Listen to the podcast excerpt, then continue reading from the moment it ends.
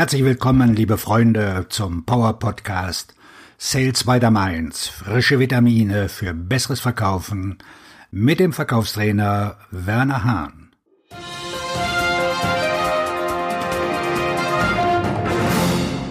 Wie du deinen Umsatz im Jahresendgeschäft maximierst.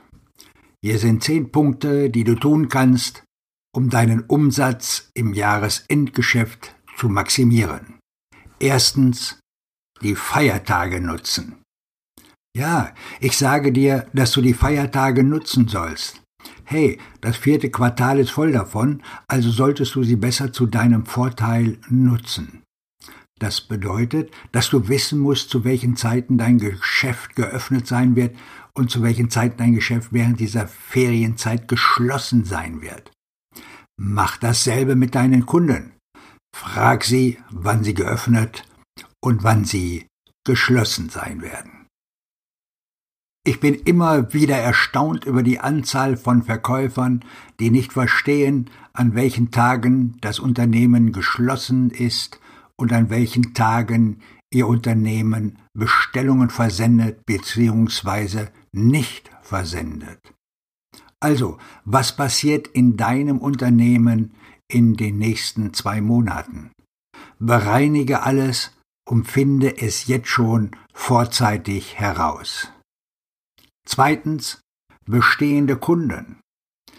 Jetzt ist es an der Zeit, dass du dich wirklich bei bestehenden Kunden einwählst. Ich möchte, dass du häufige Gespräche mit deinen bestehenden Kunden führst. Eines der Dinge, die du tun willst, ist genau zu verstehen, wie sich die Öffnungszeiten bis zum Ende des Jahres verändern werden. An welchen Tagen werden sie geöffnet sein? An welchen Tagen werden sie geschlossen sein? Du musst wissen, was sie vorhaben, denn nur so kannst du verstehen, wie du ihnen am besten deine Produkte und Dienstleistungen anbieten kannst. Übrigens hilft es, einfach das Gespräch zu führen. Das ist ein Anfang. Es gibt noch ein weiteres Thema in Bezug auf die bestehenden Kunden, die ich gerne anrufe und mit denen du auch gerne sprechen solltest. Frag sie nach ihrem Spielplan für das Ende des Jahres. Starte ganz vorne und frag einfach. Frag sie, welche Schlüsselthemen sie im nächsten Jahr sehen werden. Bevor ich zum Beispiel diesen Podcast gemacht habe, habe ich mit einem Kunden telefoniert und ihn gefragt, Hey, was sind die aktuellen Themen?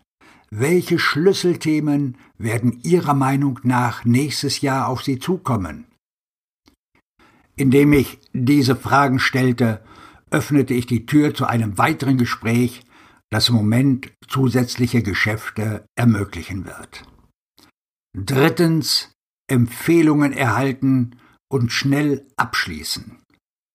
Warum also nicht auf Empfehlungen zurückgreifen und um Empfehlungen bitten?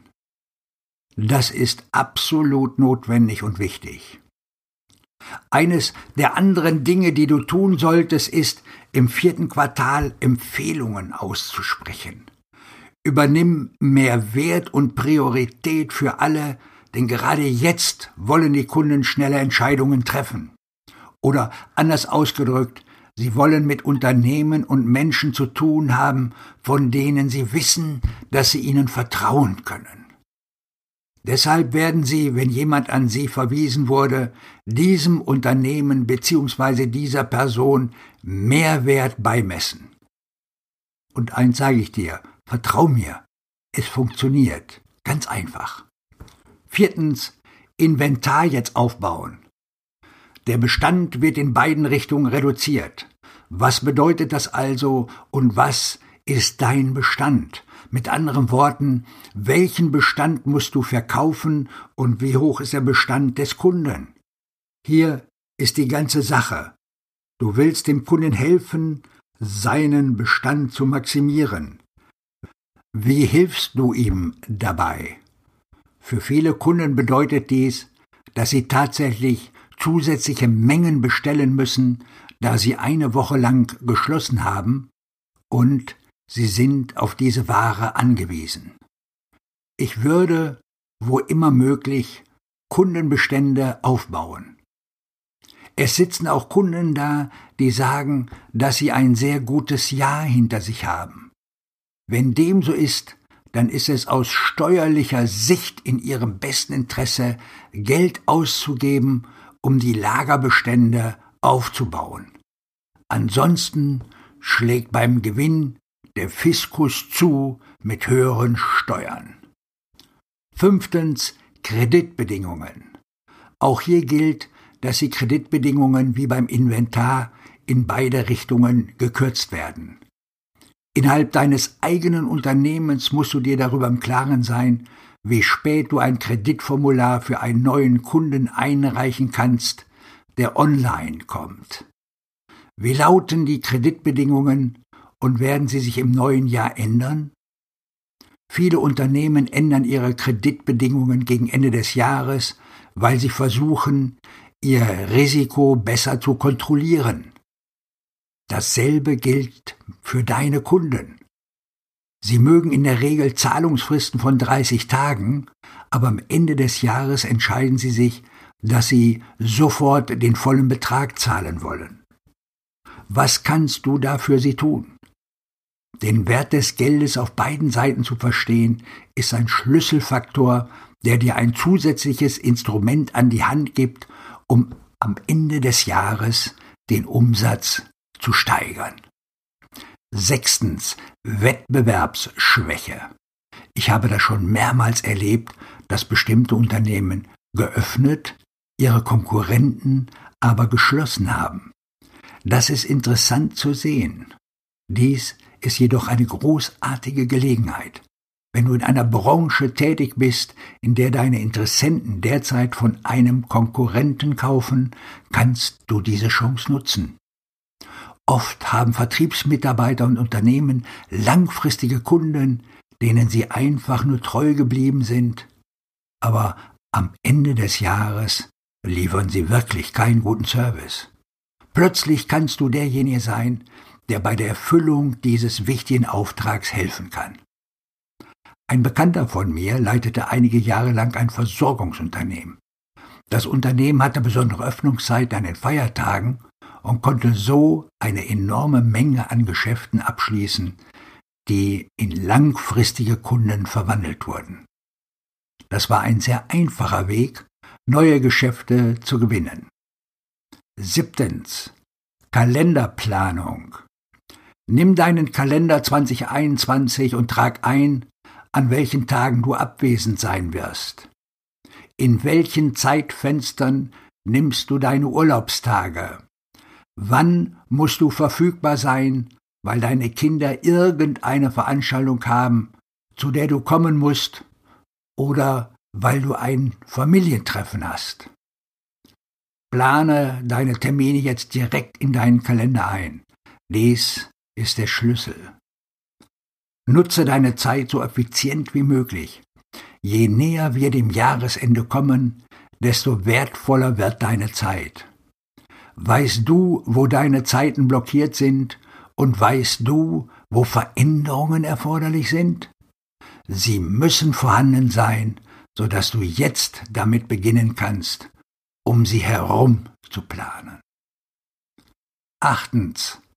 Plane für das nächste Jahr.